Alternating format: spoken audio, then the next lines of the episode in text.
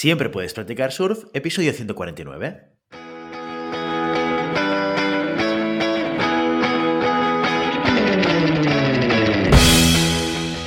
Bienvenido y bienvenida a Siempre puedes practicar surf, el podcast diario sobre recursos humanos. Este podcast está pensado para profesionales de recursos humanos, gerentes o jefes de equipo y podrás encontrar técnicas, consejos, ideas, conceptos y noticias sobre la gestión de personas. Eso sí, con un enfoque práctico y aplicable. Hoy episodio 149 del miércoles 19 de enero del 2022, programa en el que vamos a explicar y desarrollar un caso práctico sobre gestión de personas. Pero antes dejadme que os recuerde que podéis encontrar más contenido en nuestro blog e información sobre nuestros servicios en nuestra web en globalhumancon.com. Desde allí os podréis apuntar a nuestra newsletter para no perderos nuestros webinars, streamings y todo el contenido y actividades que organizamos desde la consultoría Global Human Consultants. Los casos prácticos, lo que hacemos los miércoles, consisten en un primer capítulo en el que exponemos una situación real que ha ocurrido dentro de una organización y en el que al finalizar os propondremos una serie de cuestiones para resolver la situación de la manera más adecuada, como todo un profesional de los recursos humanos. La semana siguiente resolvemos y compartimos con vosotros nuestra solución. Y así cada miércoles, ¿estáis preparados? Dentro cortinilla.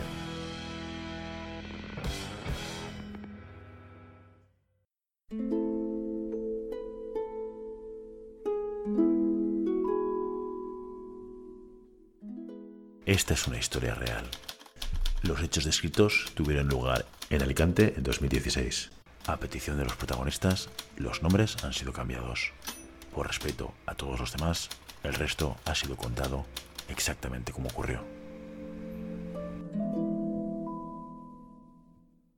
Este miércoles nos trasladamos a Alicante para explicaros el caso Lo que el jefe vio en Patricio.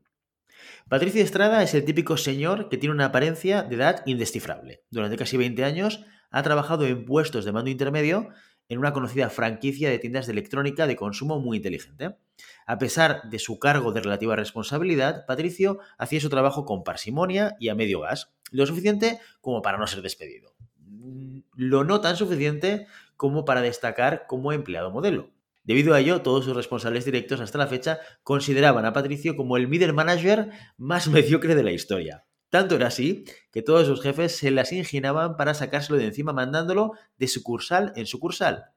Durante toda su trayectoria profesional en esta empresa, Patricio llegó a trabajar en siete sucursales distintas, eso sí, dentro de su misma provincia. Haciendo las cuentas, llegamos a la conclusión de que el protagonista de nuestra historia apenas llegaba a permanecer tres años en la misma sucursal. Y así nos encontramos que tras dos años y medio de su séptimo traslado, desde recursos humanos se empezaron a iniciar los trámites para derivarlo a una octava sucursal. Una vez instalado en su nuevo puesto, Roberto, el flamante nuevo jefe de Patricio, se sorprendió al conocer toda la trayectoria profesional de su recién llegado mando intermedio. El primer pensamiento que se le cruzó por la cabeza fue el de deshacerse de él cuanto antes, pero fue una tentación fugaz, y en vez de eso, decidió apostar por Patricio e intentar motivarlo para que diera más de sí. Hablando con él, se enteró de que Patricio se quedó huérfano siendo muy joven y debido a ello recibió una herencia muy generosa. Tan generosa que en realidad Patricio pues, no tenía preocupaciones en temas de dinero. Entre la herencia y su salario, sus necesidades económicas estaban más que cubiertas y se sentía muy satisfecho.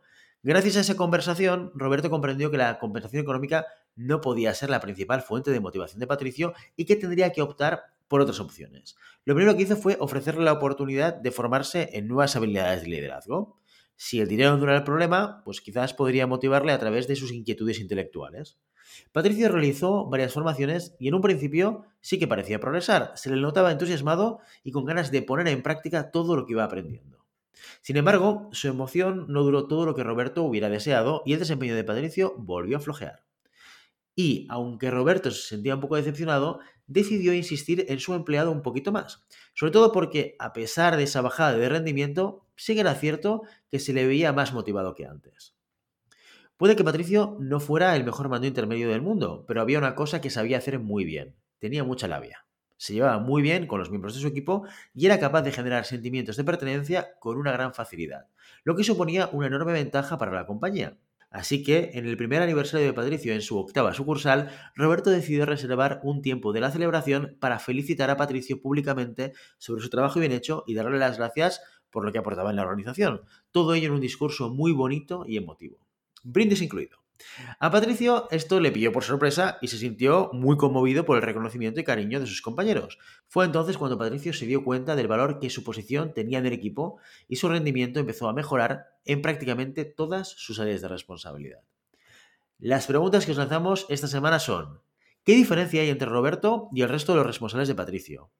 ¿Tienen Roberto y el resto de los jefes de sucursal el mismo concepto del significado de la palabra empleado? Y por último, ¿qué tipo de motivación utiliza Roberto para salvar el desempeño de Patricio? Y la semana que viene resolvemos. Mientras tanto, ya sabes, no puedes detener las olas, pero siempre puedes practicar surf. Y hasta aquí nuestro episodio de hoy. Como siempre, queremos invitaros a que os pongáis en contacto con nosotros, nos deis vuestra opinión y nos sugiráis si tenéis algún tema o alguna pregunta concreta. Lo podéis hacer a través de la página de contacto en globalhumancom.com barra contáctanos o a través de las redes sociales. Estamos en Facebook, en Instagram, en Twitter y en LinkedIn. Y si el contenido de este podcast te gusta, no te olvides de suscribirte, darnos 5 estrellas en iTunes y me gusta tanto en iVoox como en Spotify. Igualmente recuerda que puedes encontrar más contenidos, noticias y recursos en nuestra web, globalhumancon.com. Muchas gracias por todo, por tu tiempo, por tu atención y por tu interés en estos temas sobre gestión de personas. Nos escuchamos mañana jueves con el monográfico del mes. Hasta entonces, feliz día.